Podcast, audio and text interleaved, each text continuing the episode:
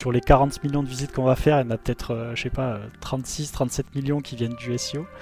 Et, et, en fait, personne n'est en charge du SEO chez nous. Nous, en fait, le SEO, on le fait pas comme par exemple une marketplace qui aurait toute une, tout un, toute une stratégie SEO, mais pour des fiches produits par exemple, et, qui ferait du pur SEO, on va dire. Nous, on le fait, enfin, on a toujours essayé de le faire de manière un peu euh, smart, euh, en créant du contenu pour l'utilisateur. Comment se structure l'hypercroissance? Je suis Romain Collignon, entrepreneur et fondateur du Network 78, un réseau d'entrepreneurs remarquables dans le secteur de la tech et du web. Sur Structure, je vous propose de connecter avec ces dirigeants passionnés afin de mettre un coup de projecteur sur ce qui fait en interne les raisons de leur succès. Aujourd'hui, j'ai l'immense privilège de recevoir Florian Collat, cofondateur et COO de Génération Voyage, un média leader en France sur la thématique du voyage. Alors si vous avez déjà recherché une information voyage sur Google, vous êtes forcément tombé dessus parce que Génération Voyage, c'est quand même 40 millions de visiteurs par an, le tout piloté par une équipe de 14 collaborateurs. Alors si je suis aussi content à l'idée d'interviewer Florian, c'est qu'on va décortiquer plusieurs choses. On va déjà aller faire un tour sur cette super machine qui est responsable d'une telle audience organique. Euh, on ira aussi voir euh, comment est structurée les différentes sources de revenus qui vont venir monétiser ce trafic. Et puis on va aussi parler de structuration euh, pour deux entrepreneurs fondateurs, dont, dont, Florian, qui pour qui eh ben, la structuration c'était pas forcément inné. Donc il y a pas mal d'apprentissage de ce côté-là. Je voudrais remercier Rémi Trouville, coach de dirigeant que vous pouvez retrouver à l'épisode 47 pour cette chouette mise en relation. Florian, merci d'être avec nous aujourd'hui. Comment tu vas?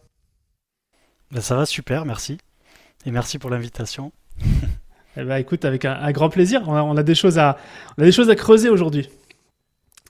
Et, beaucoup de euh, ouais, beaucoup de choses. Et peut-être la première chose qu'on va creuser, euh, c'est ton histoire. On va parler un petit peu de toi. On va aussi parler de Génération Voyage. Est-ce que tu pourrais nous partager comment toute cette aventure elle a démarré? Oui, bien sûr. Ben, moi, moi, tout d'abord, je me présente. Je m'appelle Florian Collat, donc euh, j'ai 33 ans. Euh, je suis papa de deux enfants aussi. Euh, nous, on a créé la boîte euh, en 2015, mais l'histoire elle a commencé un peu plus tôt. Je dis on parce qu'on est, est deux cofondateurs. Il y a Eric aussi. Eric Gérardin, donc nous on est des amis d'enfance, on se connaît depuis qu'on a 12 ans. On n'a pas fait les mêmes études et on n'a pas les mêmes parcours, pas du tout.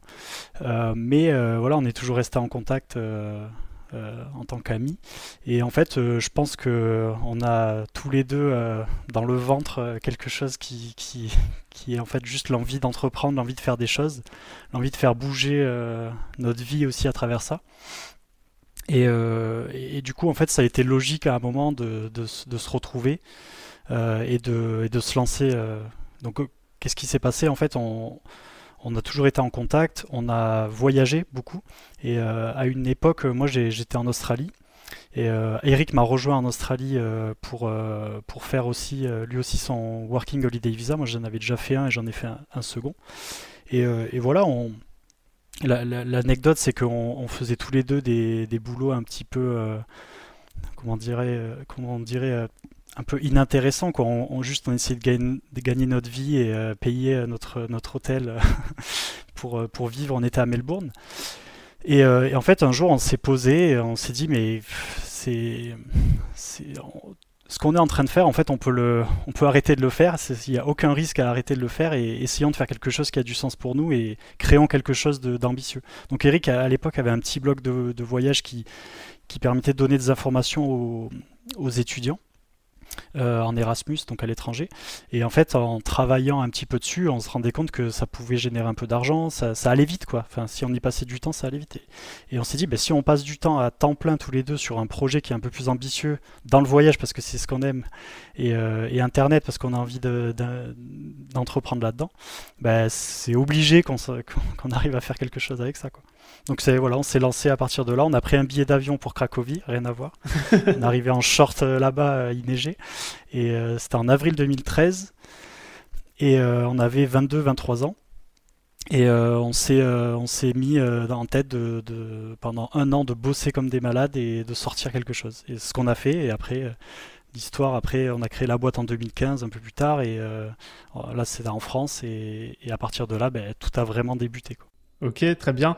Euh, Génération Voyage, c'est le premier site du coup que vous avez créé en 2013 ou c'en était un autre avant? Ou c'est directement parti là-dessus? La, marque Génération Voyage est arrivée qu'en 2017 et, et à l'origine le, site s'appelait autrement, il s'appelait Toolito.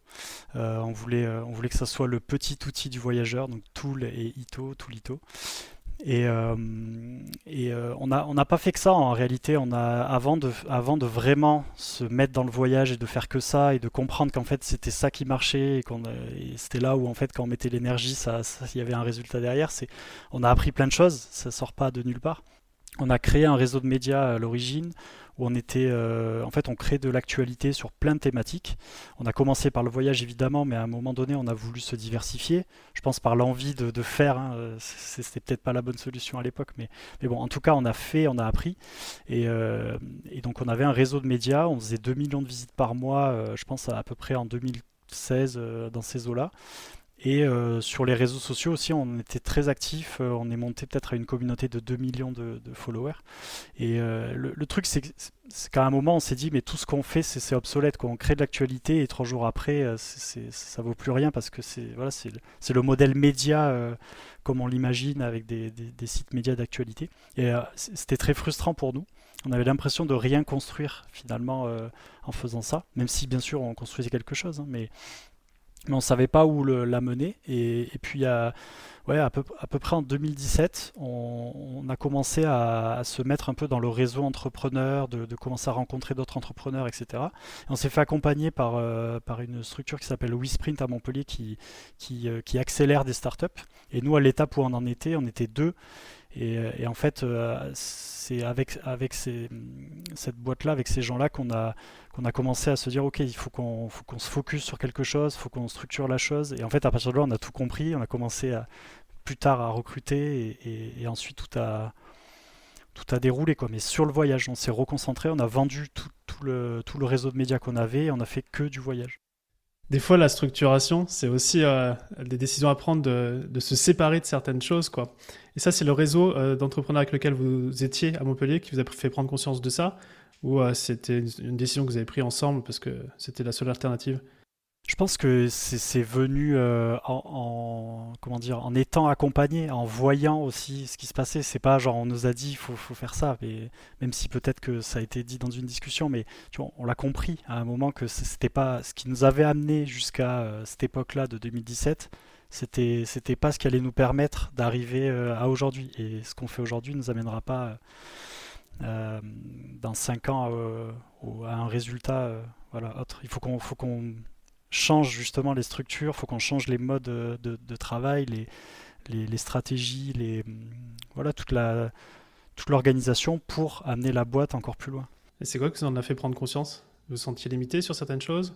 Ou euh, bah, c'est bah, justement déjà le, fait de, de, la frustration de, faire ce, réseau de médias qui mmh. on savait pas où ça nous menait. Tous les matins on faisait un travail et le soir on finissait, on avait abattu des heures de travail pas possible et, en fait euh, il y avait pas grand chose qui marchait, même si, même si on évoluait, hein. on, a, on, a, fait du chiffre d'affaires dès la première année. Hein. Mais euh, mais je pense que c'est le, le, ce qui nous faisait vibrer en fait. On l'a vu de suite que quand on a mis l'effort sur le voyage, sur Génération Voyage en l'occurrence, et qu'on a commencé à développer euh, des technos euh, sur, euh, sur la partie activité, parce que nous, nous on aime bien toute la partie activité et expérience, mmh. c'est là qu'on a vu qu'en fait tout ce qu'on faisait ça, ça marchait dès, dès le lendemain, parce qu'en fait on avait déjà construit un média, une audience, donc en fait tout ce qu'on se testait, il se passait, il y avait un résultat immédiat parce que l'audience on l'avait déjà, donc dès qu'on mettait quelque chose en place, dès le lendemain en fait on voyait euh, si ça marchait ou si ça marchait pas, et c'est comme ça qu'après on comprenait que c'était hyper excitant quoi. Quand tu as le, le, feedback finalement des vrais utilisateurs du, du média, bah, tu, tu, sais que tu vas dans le bon sens quoi. Et euh, donc là après c'était beaucoup plus facile de prendre une décision d'arrêter ce qui marchait pas ou ce qui ou ce qu'on avait plus le temps de faire quoi. Ok, génial. Euh, je rappelle, un hein, Génération Voyage, c'est 40 euh, millions de, visiteurs par an. Euh, on va parler forcément de, la machine qu'il y a derrière. Euh, mais peut-être avant de rentrer sur ce sujet-là, j'aimerais bien que tu puisses nous, partager un petit peu comment se répartissent aujourd'hui les, les, rôles et les responsabilités avec Eric, puisque vous avez fondé la boîte à deux, maintenant vous êtes une équipe. Et peut-être que ça évolue aussi au fur et à mesure du temps. Donc je serais assez curieux de savoir comment, vous organisez avec la, casquette de, cofondateur. Oui, bien sûr. Tu as totalement raison. Nous, on a Eric et moi, on a fait à peu près tous les métiers de la boîte, donc on est passé par, par un peu tous les, tous les postes. Et d'ailleurs, c'est nécessaire hein, pour comprendre après euh, ce qui se passe et, aussi former les gens. Et, enfin bref.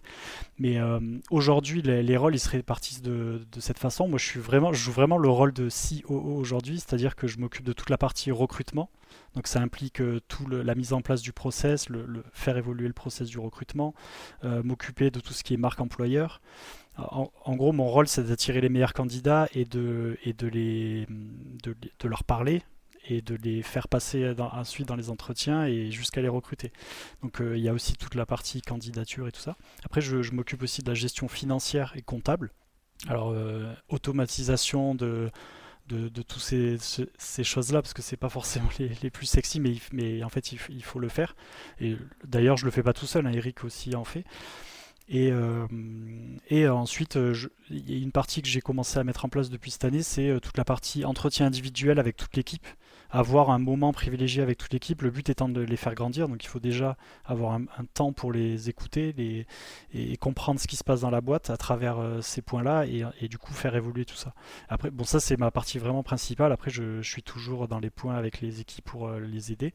Et voilà. Et Eric, lui, il s'occupe plutôt de la partie euh, définition des objectifs. Donc nous, on utilise la méthode OKR, on en reparlera peut-être tout à l'heure. Et et en gros, il définit la vision de la boîte et il la communique à l'équipe et, ou en dehors.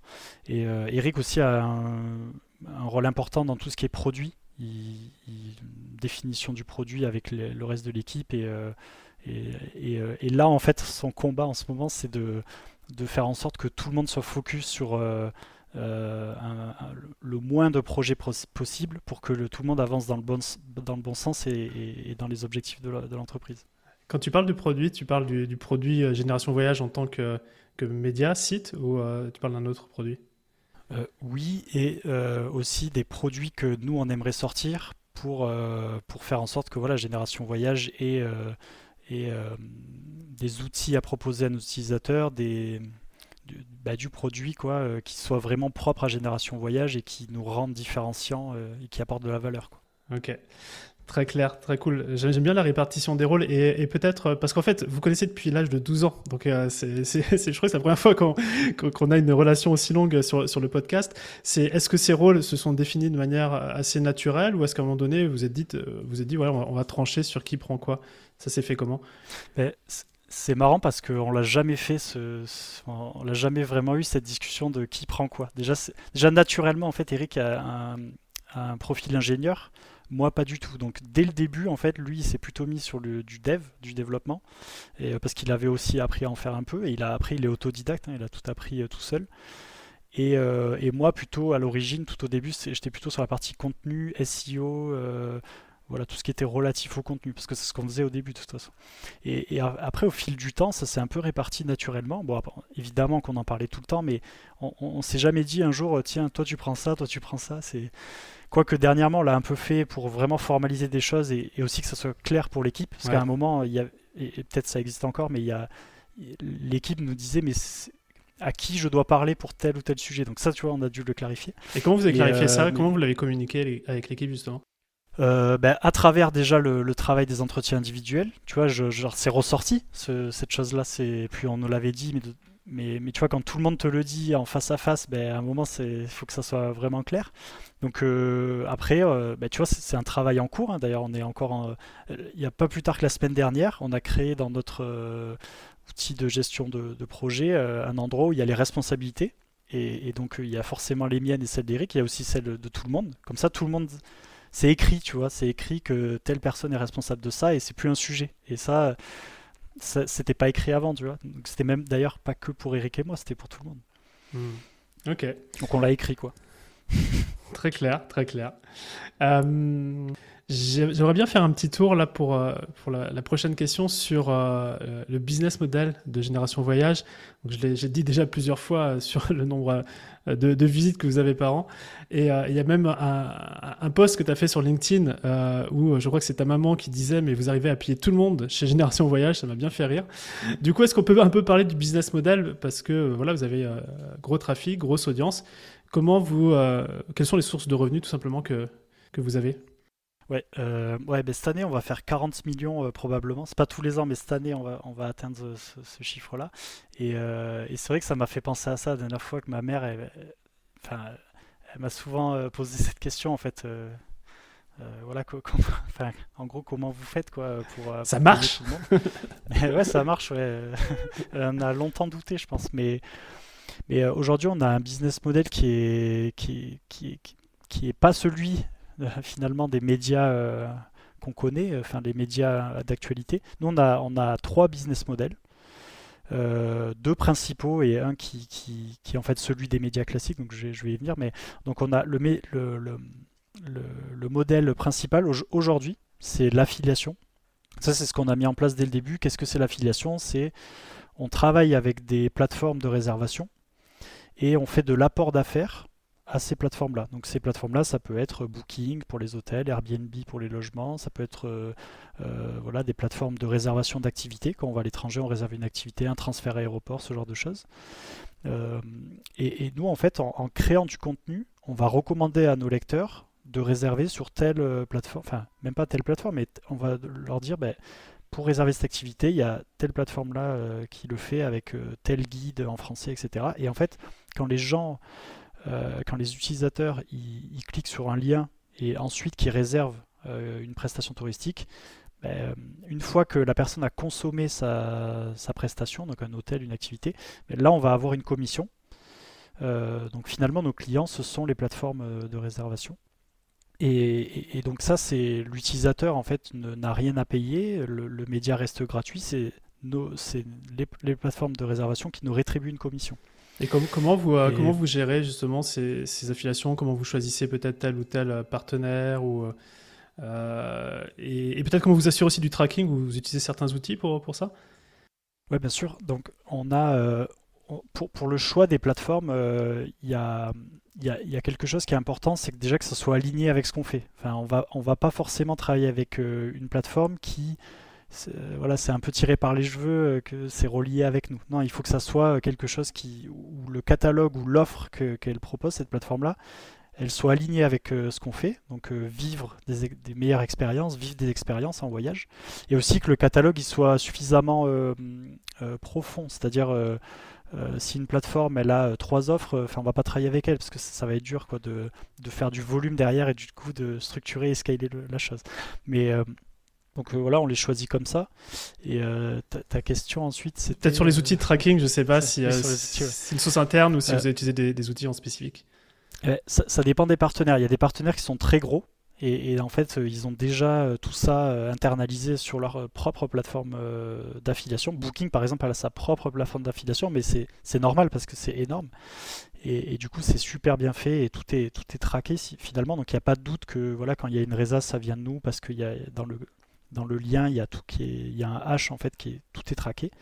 Il y a, il y a des plateformes qui n'ont pas de plateforme d'affiliation, donc elles passent par des prestataires externes. Enfin, il y a des plateformes qui rassemblent plein d'acteurs, et donc euh, c'est leur métier après de, de, faire en sorte que tout soit traqué. Et il y a, il y a des plateformes qui, en fait, elles n'ont pas pensé à faire de l'affiliation. Et c'est nous, on vient à elles. Ça, on en parlera peut-être euh, juste après sur euh, sur un exemple, mais mais euh, on, le crée le, partenariat et là on va, on va traquer de, il y a plein de manières qui existent avec des de simples UTM hein. si c'est bien fait ça ça marche hein. et, et, voilà bah, et après nous en interne ce, qu'on essaie de faire juste pour finir là-dessus mhm. c'est euh, on, essaye de faire en sorte que la data elle soit pas euh, perdue dans des fichiers tu vois infinis et que ça soit quand même euh, visuellement facile à comprendre ce qui se passe, est-ce qu'il y a des ventes, est-ce qu'il n'y a pas de ventes, d'où viennent les clics, etc. Et ça, c'est le rôle aussi de, en interne de, de Romain chez nous qui est, qui est data analyst et qui, qui fait ce travail-là. Il utilise quel outil, Romain, pour ça? Il y a Data Studio, euh, ça c'est vraiment pour la visualisation et la, tout, tout rassemblé au même endroit. Il y a, on utilise Amplitude. Euh, qu'est-ce qu'on utilise d'autre Après, il y a peut-être des outils qui permettent de, comment dire, de, de rassembler l'information, mais je ne les connais pas, enfin, je les ai pas en tête. Ok. Euh, donc ok, donc ce que j'entends, c'est que des, des deals euh, d'affiliation qui sont hyper structurés comme Booking parce qu'ils voilà, ils ont l'habitude. Il y a des plateformes tierces qui font ce rôle euh, de lien. Et puis il y a des fois, c'est vous, vous allez à la mano contacter peut-être un partenaire potentiel. Et qu'est-ce qui se passe dans, dans, ce cas-là? Ben, ce qui se passe, c'est que on, quand, quand on va contacter quelqu'un de nous, c'est souvent l'inverse. Hein. C'est souvent des gens qui veulent, okay. des plateformes, des marques qui veulent travailler avec nous, ce qui est logique. Hein. Enfin, c'est quand, quand, on est un média, généralement, c'est comme ça que ça se passe. Mais, euh, mais quand c'est nous qui avons identifié que qu'on avait euh, un manque à gagner finalement, euh, on a un, une thématique chez nous, par exemple la randonnée, euh, où on ne gagne pas d'argent. Enfin, du coup, c'est difficile pour nous de, de, continuer à le développer. C'est une entreprise, voilà, ça a besoin d'être euh, d'être drivé par le, ROI, et, enfin quelque chose. Et, sinon, on peut pas avoir ça en face, on, on, on fait rien. Et donc euh, là, on peut être moteur sur ça. Donc, euh, bah, typiquement, je, je, je prends l'exemple de la randonnée. On avait euh, déjà fait quelques articles historiquement dans la randonnée. Il se trouvait, il se trouvait que nos articles étaient plutôt bien faits. Euh, ils donnaient des idées de rando en fait, et ils étaient bien positionnés en SEO.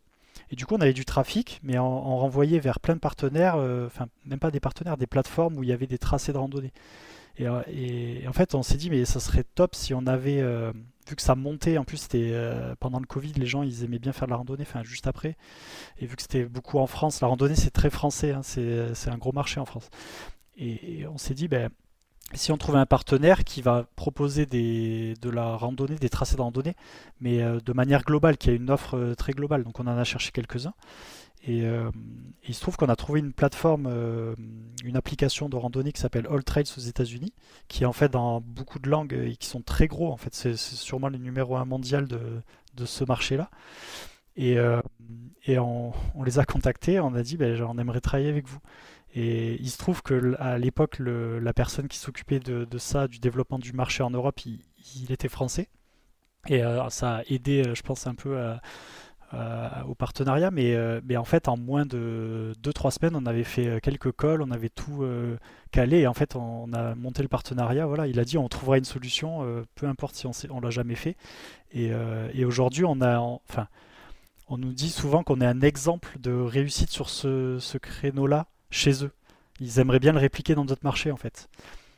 Et, euh, et, depuis, en fait, euh, on a vraiment grossi le partenariat, on a scalé le truc. euh, Ça, si tu veux, on peut en parler en Ah ouais, bien, bien sûr, ouais, vas-y. Ça veut dire quoi justement de scaler le, le partenariat? Quand on a mis en place le partenariat, ce qu'il faut comprendre au début avant de scaler quoi que ce soit, c'est est-ce que ça marche, tu vois? Donc on a, on, on s'est dit, ben ok, euh, quelle est, quelle est la, la conversion de ces articles-là, qu'est-ce que ça nous rapporte derrière, et du coup après tu, tu fais des, des- du, du prévisionnel, quoi. Tu, tu, tu, euh, tu prends en fait euh, euh, ce qu'on a fait. Quel, attends, je vais, je vais, je vais essayer de, de cadrer. De structurer, vas-y. Ouais, de structurer, ouais. Euh, en fait, on avait, je, je pense, euh, 20 ou 25 articles randonnées. Donc, on, on a fait en sorte d'avoir des, des offres en face de toutes les randonnées qu'on proposait vers cette plateforme-là, vers cette application-là. Donc, une fois qu'on avait ça, on a attendu euh, 10 jours, euh, 2 semaines pour voir un petit peu les résultats. Est-ce que ça convertissait bien, pas bien? Il se trouve que ça convertissait super bien. On avait des taux de conversion euh, assez élevés par rapport à la moyenne qu'on a d'habitude. Qu'est-ce que c'est quoi un petit peu euh, le chiffre euh, Ouais, je, je vais te donner. euh, en gros, euh, de mémoire, c'était à peu près 40% de conversion. Et en gros, ça veut dire que un visiteur, enfin, de, de- ouais, un peu plus de deux visiteurs sur. sur non, Les maths en direct, c'est dur, c'est dur. T'en fais pas, moi j'y arrive jamais. Bref, euh, à chaque fois qu'il y avait un, visiteur qui, enfin, 10 visiteurs qui venaient, il y en avait, euh, il y en avait 4 qui, qui cliquaient. Et euh, ça, enfin, en moyenne, hein, sur, euh, euh, après, on a, essayé de faire un calcul euh, un peu plus euh, large sur, euh, sur, euh, un certain nombre de mots-clés. Et là, qu'est-ce qu'on a fait? En fait, on a pris euh, les requêtes SEO sur euh, les mots-clés qu'on visait déjà et on a essayé de le, de le faire dans d'autres destinations. Donc en gros, on, on donnait les plus belles randonnées à faire autour de Montpellier, par exemple. Et on l'a fait autour des villes où il y avait le plus de requêtes, ou les zones ou les régions où il y avait le plus de requêtes. Et euh, on, a, on a essayé de dire après combien on fait d'articles, parce que ça avait un coût hein, aussi, ça, ça a un coût derrière. Donc euh, combien ça va nous coûter, combien ça pourrait nous rapporter, parce que là on n'est que dans du prévisionnel. Ouais. Et, euh, et aussi il y avait un énorme enjeu, c'était comment faire pour publier tous ces articles, parce que de mémoire on en a fait 150 en plus. Comment faire faire tous ces articles bien, qui soient des bonnes recommandations, et en un temps limité parce qu'on voulait le faire avant l'été. Là, on est à cette époque, on était genre en, en fin avril, début mai, et on voulait tout publier avant euh, fin juin, tu vois. Ah ouais, deux mois pour, Et, euh, pour, pour cent- enfin, 130 articles ou enfin. deux mois pour euh, déjà faire toute cette analyse, sourcer les bons euh, créateurs de contenu qui allaient faire les, les, sélections des randonnées et aussi la création des contenus derrière. Euh, après, il y avait toute l'intégration des articles. Ça, c'est lourd quand même. Enfin, il faut les, faut les intégrer après les articles, mettre les bonnes photos, les bons liens, faire en sorte de respecter la structure initiale qui fait que ça marchait déjà. Et, et ce, qui est, ce qui est fou, c'est que en fait, on l'a fait.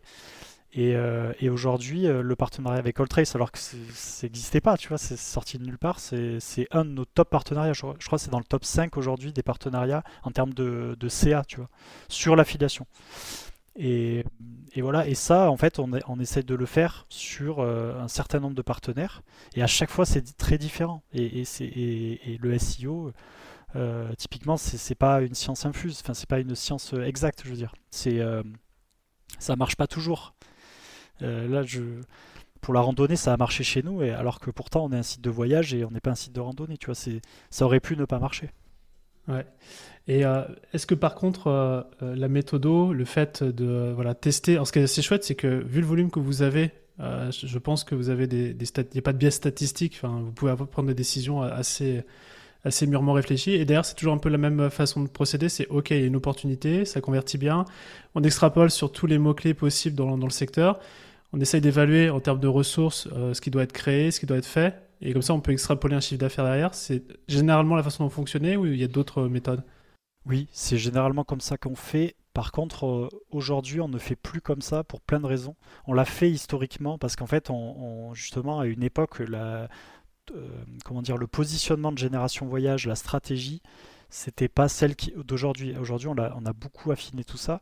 Et à, l'époque, on cherchait à faire, euh, tu vois, on allait chercher l'argent, on allait chercher le, chiffre d'affaires, on allait chercher l'audience. Et du coup, euh, le, moins de sujets où on voyait qu'il y avait un gros boulevard, on, y allait, quoi. Et, mais mais c'est pas, enfin, comment dire, c'est aujourd'hui, on pourrait dire, ben, ça, ça nous, c'était pas des bonnes décisions, mais n'empêche que ça nous a amené jusque là. Donc en fait, on regrette mmh. rien.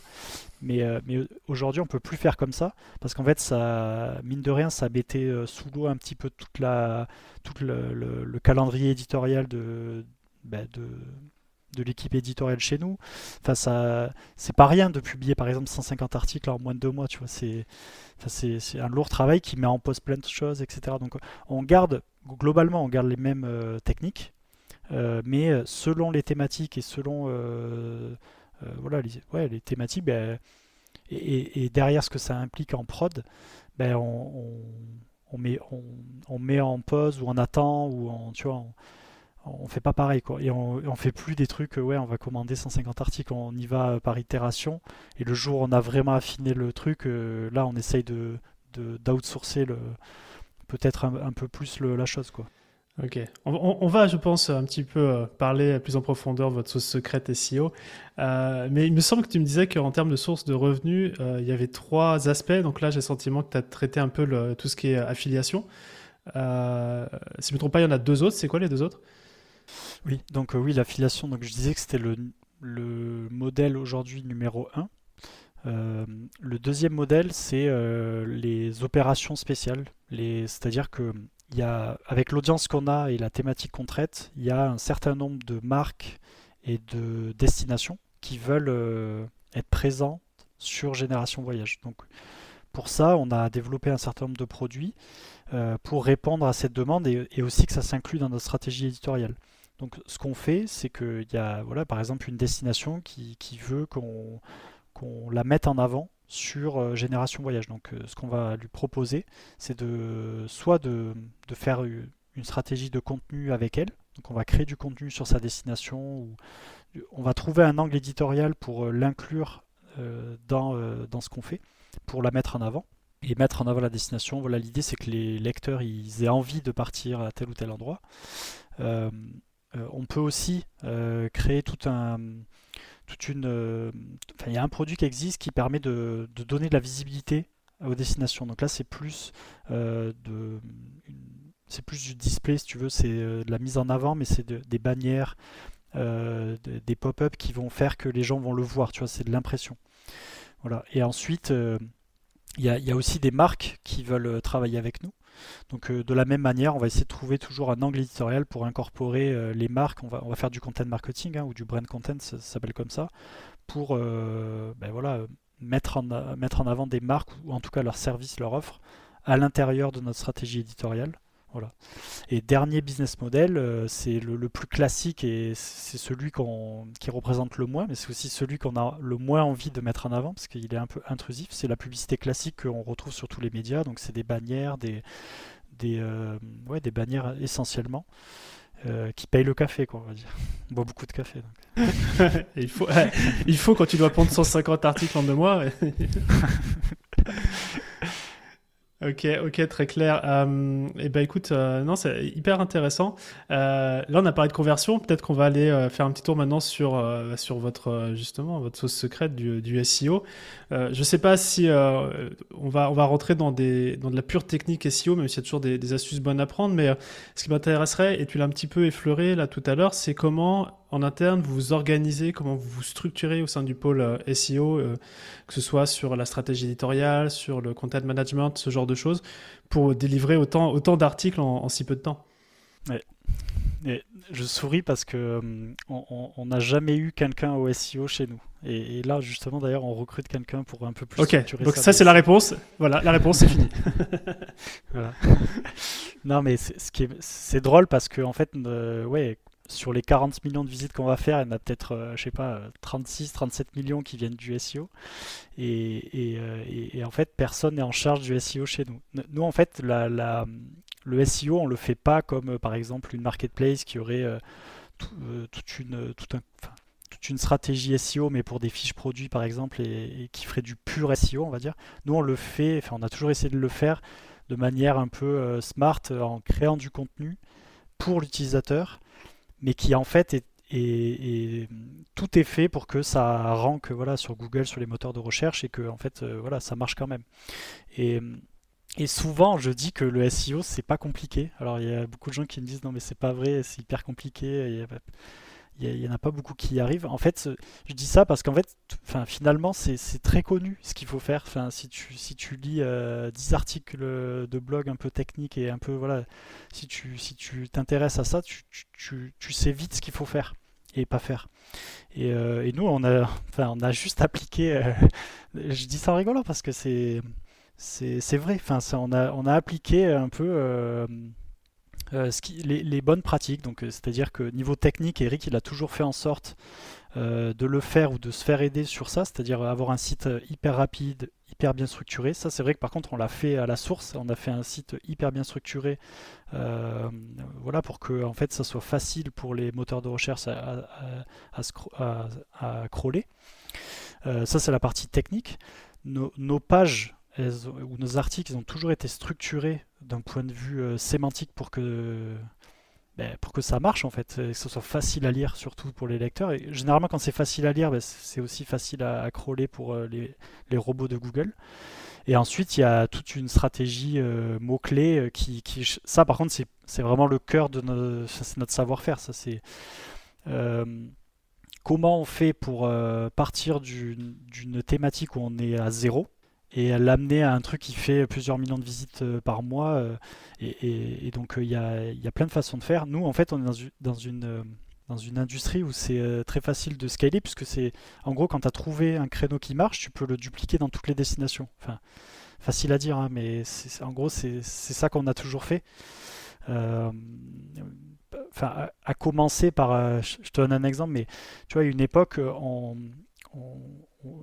moi, je faisais beaucoup d'articles encore. Il y avait deux trois rédacteurs qui travaillaient avec moi.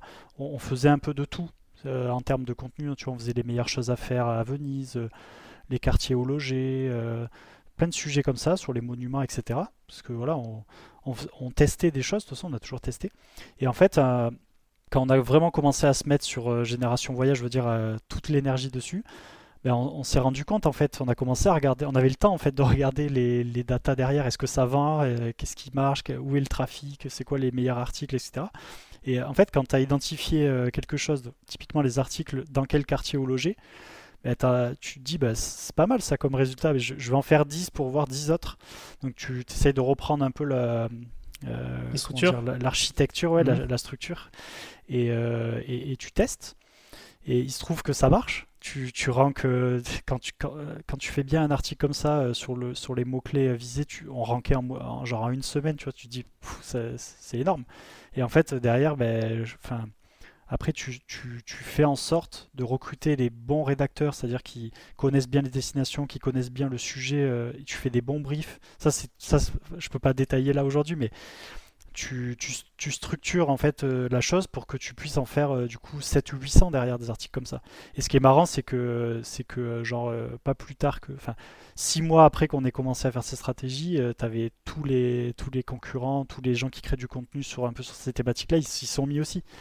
Mais nous, là où on a été toujours très fort, c'est euh, on comprend qu'il y a un truc qui marche, on essaye de faire le meilleur format, et après on scale, et ça, scaler, ben, ça je peux en parler aussi, c'est toute la stratégie éditoriale derrière, c'est euh, tu as besoin de créateurs de contenu parce que nous ici à l'éditorial ils sont que 4 aujourd'hui. Hein. Euh, tu vois c'est pas nous qui le créons le contenu, nous on fait plutôt de la, de la stratégie de contenu et après on essaie de trouver les meilleures personnes pour écrire les contenus. Alors c'est quoi, quoi la meilleure personne? C'est quoi les caractéristiques la, meilleure personne c'est euh, et, ça, on, est en train de pas mal de reprendre ça depuis quelques mois, mais c'est si tu veux écrire un article sur Santorin, tu vas, il faut, faut qu'il y ait, quelqu'un qui habite là-bas, tu vois, ou alors qu'il y ait quelqu'un qui aille tous les ans là-bas euh, pour telle ou telle raison, qui, la famille ou quoi, et, qui en plus sache écrire. Et donc euh, quelqu'un qui crée du contenu, qui sait euh, écrire pour le web, sur le web et pour les utilisateurs web. Donc, tu vois, c'est pas la même chose de lire un, un, guide de voyage et un article qui est sur ton téléphone et que tu lis entre deux verres dans un bar, tu vois. Donc il faut savoir écrire comme ça.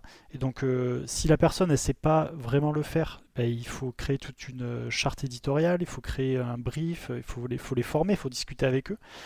Et, ça, le faire dans toutes les destinations que tu veux développer. Et parfois, la personne qui est à Santorin sur, euh, je sais pas, un hôtel, ou euh, un bar, ou je sais pas, ça va pas être la même personne qui va écrire euh, l'article pour euh, faire les excursions en bateau autour de l'île, tu vois.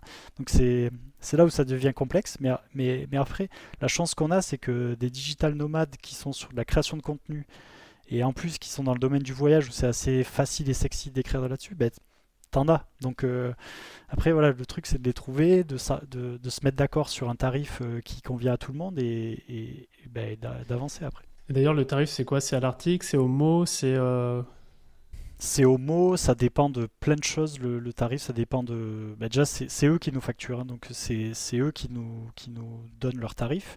Après, il y a toujours la négociation parce que nous, on a en capacité de prendre du volume. Et après, ça, ça va dépendre de la thématique traitée, de la difficulté en fait d'accéder à l'information. Des fois, il faut peut-être se rendre euh, vraiment. Y a pas, si la personne, elle n'a pas fait encore cet article-là, il faut qu'elle y aille euh, dans, cette, dans, dans ce monument, visiter ce monument ou faire cette activité-là, cette expérience-là. Donc là, euh, ça, on peut aussi euh, financer l'activité en plus, mais globalement, ouais, c'est homo. Euh, et, ça peut varier de 5 centimes du mot à 20 centimes du mot en fait. Ça, dépend vraiment de, ce qu'on traite et de la difficulté d'accéder à l'information. Là, tu dirais qu'aujourd'hui, le, le, poste de, de dépense ou d'investissement pour Génération Voyage, c'est celui-ci le plus important? Ou vous en avez d'autres? Euh, le poste le plus important de dépense, c'est euh, l'équipe. Euh, c'est la question de ma mère, c'est comment tu fais pour payer l'équipe?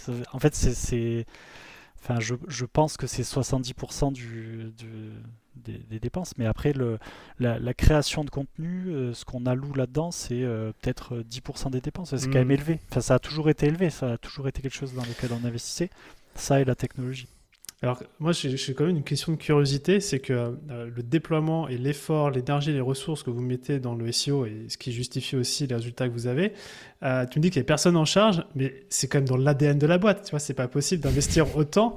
Euh, est-ce que, est que vous avez, je sais pas moi, des, OKR ou des objectifs chaque année On se dit on va publier tant d'articles ou est-ce que c'est genre juste, c'est tellement ancré dans la culture que ça dépote malgré qu'il n'y ait pas d'objectif ben, c'est jusqu'à il n'y a pas longtemps. Euh, c'est fou de dire ça, j'ai l'impression, mais bon, on n'avait pas du tout d'objectif. Enfin, C'était très, très compliqué, je pense, pour euh, les, équipes de, vivre avec ça, mais, mais, même, pour nous. Hein, mais, en fait, on avançait sans ça. C'est-à-dire que, ben, comme je disais tout à l'heure, on, était un peu dans l'opportunisme. On créait du contenu parce qu'on voyait un boulevard et on disait, OK, on va s'engouffrer là-dedans. Et, en fait, on, y arrivait. Euh, mais des fois, ça nous ça nous défocusait d'autres choses et, du coup, je pense que parfois on a mis un peu de temps avant de, comprendre les choses. Mais, donc, avant, avant en, fait, depuis le mois de septembre, là, on a, mis en place des vrais objectifs, des grands objectifs de la boîte qu'on a ensuite découpés en sous-objectifs par, par team, en fait. Et après, chaque personne euh, a des actions à mener pour atteindre ses objectifs. Et donc là, chaque personne est responsable de ses propres objectifs qu'on valide euh, ensemble. Euh, voilà. Et, et, pour ça, on utilise la méthode OKR qui est utilisée par pas mal de, boîtes de startups. Mais, mais tu veux, tu veux qu'on en parle Ouais, on peut en parler un petit peu, effectivement. Ouais, bon, nous, on, utilise quelque chose de, très très similaire. C'était, c'était inventé par un gars de chez Intel et, démocratisé lorsqu'il appliquait la stratégie chez Google. Mais moi, je, suis curieux de savoir justement comment vous. Euh, c'est quoi les OKR pour vous? Ben, les, les OKR, alors après, tu vois, on, le, on manipule ça depuis, euh, je pense, un an et demi. Et, on apprend encore. Hein. Enfin, y a, tout n'est pas parfait. Mais en gros, on utilise ça pour. Euh, des grands objectifs. Ça, c'est vraiment le haut de OKR. Tu vois, c'est les grands objectifs. On, a trois objectifs, trois principaux qui concernent toute l'équipe. Et, tous les trimestres, on essaye de, bah, d'en avoir des nouveaux, de les affiner, etc. Et, et ensuite, on, en dessous, il y a les SKR, les subs, les subs qui résultent. Donc là, c'est vraiment pareil, il y a trois actions, enfin trois, euh, ouais, trois actions, trois sub SKR qui permettent, qui sont censés permettre d'atteindre les objectifs. Parce qu'en fait, si tu regardes le grand objectif tout le temps, tu l'atteins jamais. c'est l'horizon, quoi. Découper.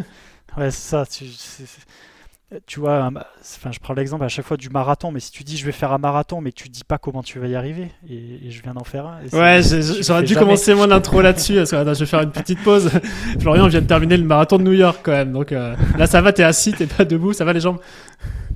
Ouais, ça va, j'ai tout récupéré. Mais, tu vois, tu vois, ça c'est pareil. C'est le, marathon. Chez, nous, on a, on a, on, essaye de, de, faire en sorte que les, les gens de l'équipe, enfin, l'équipe ait, euh, des challenges à relever. Et, et, en fait, on a tous des rêves en nous, tu vois. On a tous des rêves qu'on veut faire, on a tous des choses qui nous font vibrer en nous. Et, euh, et on essaye de, de, pousser les gens euh, positivement hein, à, à, aller vers, vers ça, à réaliser leurs rêves. Mais en fait, si déjà tu l'écris pas ton rêve, tu peux pas l'atteindre. Et, moi, le marathon de New York, je m'étais dit quand j'étais adolescent et je me dit ouais, je le ferai, tu vois. Mais en fait, je, je l'aurais jamais fait. En fait, si je, si l'avais pas écrit, j'avais pas dit je, veux vraiment faire ça dans un an, en fait, euh, rien ne se serait passé. Et c'est pareil donc pour les objectifs. Si, si, tu regardes, euh, déjà si tu les écris pas, alors là, pour les atteindre, et, deuxième chose, c'est euh, comment tu fais pour les atteindre? C'est quoi les étapes? Donc ce qu'on a fait, donc tu as trois grands objectifs. Ensuite, pour chaque objectif, on a trois actions qui sont euh, parties ensuite. Et, euh, après, au quotidien, enfin au quotidien, après les projets durent un peu plus longtemps, mais on a des, des, mini-projets, des actions qu'on appelle chez nous. Et euh, chaque action, à l'intérieur de chaque action, on a un OKR, donc un objectif. Pourquoi, pourquoi cette action? C'est quoi le but? Et KR, qu'est-ce qu'on veut atteindre? C'est quoi qu'on suit? Qu'est-ce qu'on regardera dans mmh. un mois Critère de succès, quoi. Voilà, et, euh, et, voilà, et après on essaye d'appliquer ça, on fait évoluer et, et, en fait, même si on n'arrive pas à, faire, euh, à atteindre les objectifs, en fait, déjà les avoir écrits, d'avoir mis en place les actions, etc., ben, on dit qu'un OKR, si, il, est, il, est, il est bon quand déjà tu atteins 70% de l'objectif. Ça... ça... veut dire que c'était suffisamment ambitieux pour que tu n'y arrives pas, en fait. Parce qu'en fait, si tu y arrives au bout de 5 minutes, ben, c'était pas un objectif. Quoi. Et, et, euh, donc, euh, voilà, ça, va, enfin, ça aide déjà beaucoup, beaucoup plus, euh, ça nous aide déjà beaucoup plus à, aller dans une direction. Quoi. Je crois que chez Google, ils se, ils sont tapés sur les doigts si, euh, s'ils sont à 80%, 90% de complétion ou 100%, c'est que c'était pas assez ambitieux. voilà, c'est ça. Mais c'est, aussi, c'est, aussi, c'est aussi rassurant de, de, de, se dire, bah, ok, si j'ai pas fait les 100%, mais au moins, le plus important, c'est, c'est qu'on ait avancé. Euh, vous avez, euh, quand on prépare l'interview, tu me partageais cette phrase euh, où tu m'as dit Chez nous, on optimise tout, tout le temps. tu vois, je reprends tes mots. Et j'ai le sentiment que vous avez une culture de l'optimisation. Alors, déjà, on l'a vu à travers le SEO. Mais est-ce que tu aurais d'autres exemples concrets qui pourraient être une source d'inspiration sur la façon dont vous optimisez la boîte? Ouais, là-dessus, je pense que d'ailleurs, on n'a pas le choix. Enfin, là, je dis on, c'est les entrepreneurs. C'est, on n'a pas le choix de faire ça si, si, tu n'optimises pas ton travail, c'est tu, perds du temps. Donc euh, d'autres exemples, j'en ai plein. En fait, le, bah, SEO, c'en est un, c'est vrai. Et il y a, y a, la data aussi. avec la data, en fait, tu comprends ce qui se passe sur ton site, enfin, chez nous en l'occurrence. Et, en fait, tout le temps, il y a des tests qui tournent. Parce qu'en fait, tu peux toujours améliorer les choses, mais en, fait, si tu les testes pas, tu sais pas ce que tu peux améliorer. Et, en plus, des fois, tu penses que, tu, que changer quelque chose, ça va, ça va marcher, mais si tu le testes pas, tu, tu peux jamais savoir. Donc en fait, il y a tout le temps des tests qui tournent. Il y en a combien en moyenne en, moyenne, je, crois qu'il y, en a, je crois qu'il y en a 4-5 par, enfin, par semaine, 4-5 en permanence qui tournent. Et, du coup, enfin, selon le volume de data qu'on a, en fait, en une semaine, on peut dire, euh, enfin, généralement, c'est au moins deux semaines pour dire, ben, c'est un succès, c'est un échec. Mais au moins, tu, tu euh, enfin, c'est normal d'avoir plein d'échecs s'il y en a un succès qui, qui, en fait rattrape tous les autres échecs qu'on a fait. C'est comme les investissements. S'il y, y, a un truc qui te fait gagner 15% euh, de conversion, je sais pas, hein, mais sur, sur 1000 articles ou sur un million de trafic, ben, en fait c'est probable que ça, ça fasse euh, un CA qui rattrape tous les autres tests qu'on a ratés. Bon, ça, c'est une chose, la data. Et, attends, et ça se passe comment, juste euh, ces tests-là euh, C'est collégial Vous avez une, un processus dans, qui, qui, se charge de ça, d'implémenter tout ça? Ça, c'est Romain, qui est donc data analyst, mais aussi il a une grosse ADN grosse. Nous, on a, on, peut pas avoir quelqu'un qui juste nous dit regardez cet article est converti. Non, mais en fait, met en place derrière. Enfin, Hmm. provoque la chose pour que en fait on, change euh, l'opportunité, enfin la, chose en opportunité. Et donc euh, ce qu'il a fait, c'est qu'il a créé un process où, lui, forcément, il est un peu plus moteur, donc il, crée des tests en permanence. Le truc, c'est que des fois, il, il, faut intervenir techniquement, etc. Donc en fait, euh, à chaque fois qu'il y a un test, il, donc il crée un point. S'il ne peut pas le faire lui-même, il va créer un point, etc. Et, et donc ça va voir le jour.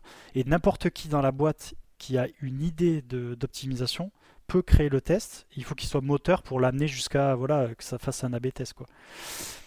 Euh, donc euh, voilà, il y a un process qui, est en place et qui évolue parce que ça change, enfin ça change tout le temps.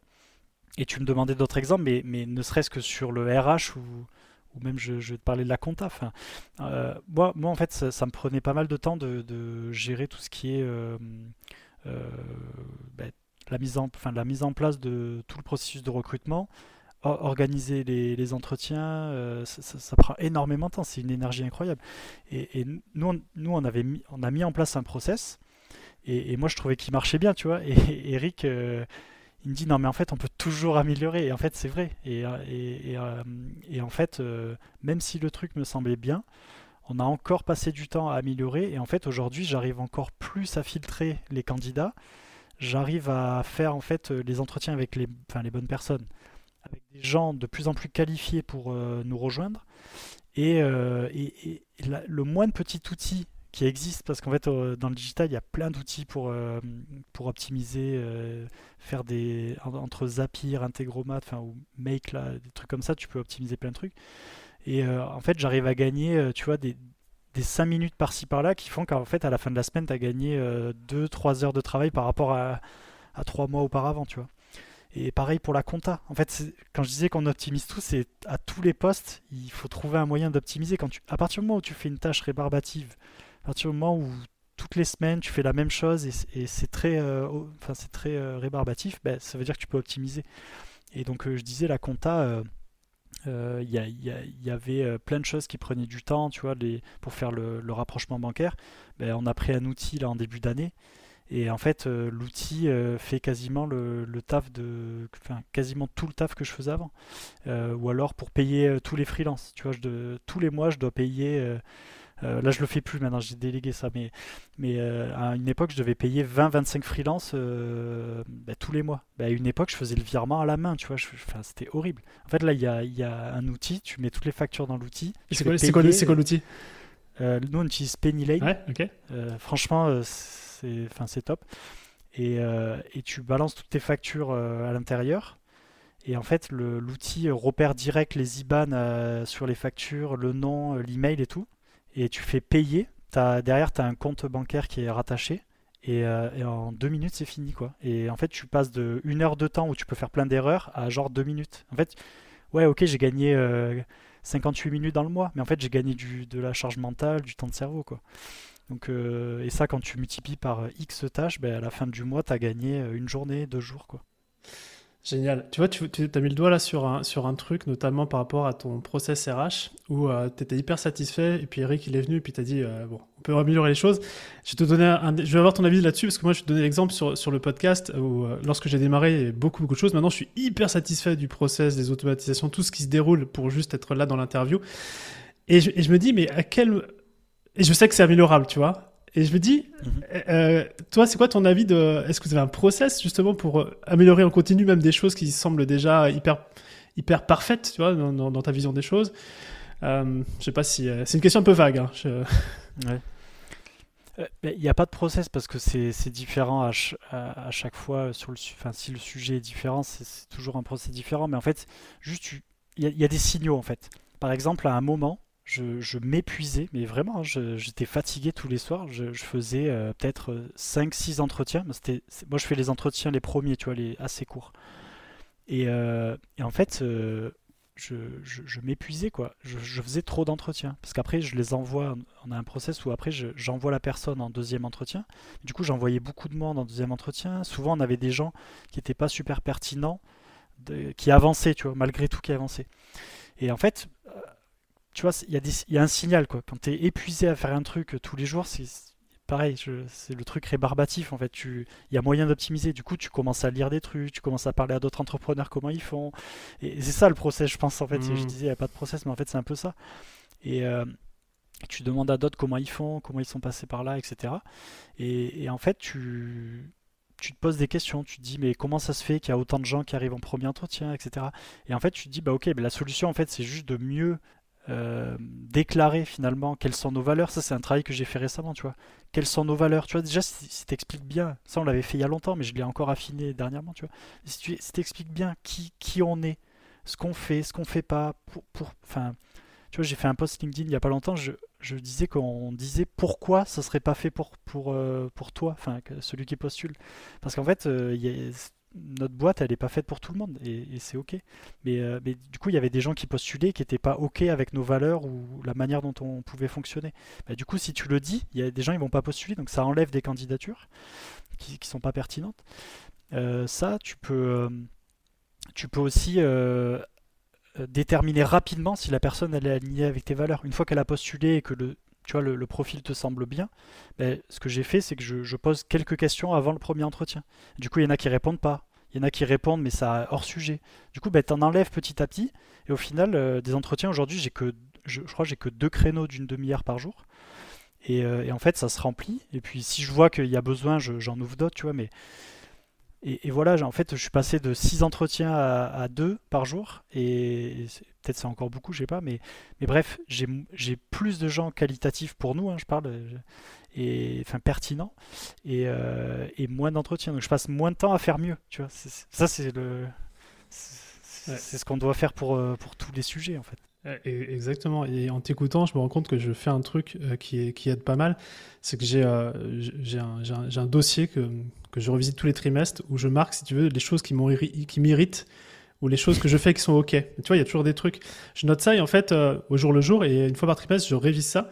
Et ça indique très, très souvent qu'il y a des choses qui sont soit à supprimer, soit à automatiser, soit à déléguer. Et euh, donc, ça, ça donne une espèce de, de, backlog, si tu veux, de tâches euh, que, que je fais et qui sont des fois récurrentes et que des fois, tu né dans le guidon.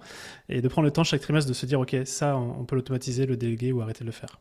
Parce qu'il y a l'automatisation. Moi, je pense qu'il y a l'automatisation avant la délégation. Parce qu'en fait, si tu délègues un truc qui te prend du temps, ça va prendre du temps à quelqu'un, donc ça va coûter plus cher. Si tu l'automatises déjà, après tu t'itères un peu et, après tu délègues. Et, là, quand tu délègues, tu vois, il y, a une fille qui bosse pour, pour nous maintenant, la Johanna, et, limite, je, suis gêné de lui déléguer si peu de travail, tu vois. Mais en fait, ça va grossir après, parce que la boîte, elle grossit, elle va, elle va prendre de plus en plus en charge de choses, mais tout ce qui est compta, euh, ben, en fait, finalement, je, lui délègue que deux ou trois heures par, semaine. Et, en fait, c'est pas beaucoup. Hein. Enfin, pour, euh, enfin, tu vois, on est, quand même pas petit. Enfin, on est, petit, mais je veux dire, on n'est pas au tout début de l'aventure. Et du coup, il y en a de la facturation, des sujets là-dessus. Donc, euh, bref. après, cette bande passante, euh, ça, ouvre aussi la, du, temps pour des tâches plus créatives, peut-être plus euh, génératrices d'énergie, etc. Donc, c'est un bien. Hein. Et moi, c'est le seul truc maintenant qui me drive à déléguer. C'est si en fait je fais un truc et j'apporte aucune valeur, ben, il faut le déléguer. Et donc, du coup, ça me libère du temps pour du recrutement, parce qu'en fait, c'est ce qui est le plus important aujourd'hui chez nous. Et je pense que ce sera toujours le cas pour toutes les boîtes. Hein. le recrutement, c'est le l'humain, l'équipe, c'est en fait c'est ce qui vraiment c'est c'est là où il faut, euh, il faut mettre le plus d'énergie, enfin, d'après moi. Le nerf de la guerre. ouais, non mais vraiment, sans ça, tu, sans eux, tu peux pas, tu peux pas avancer. Mm. Très clair. Euh, Florian, je te propose de, glisser sur, sur la fin de cet échange euh, qui est passionnant euh, avec toi. J'ai deux petites questions rapides à te poser.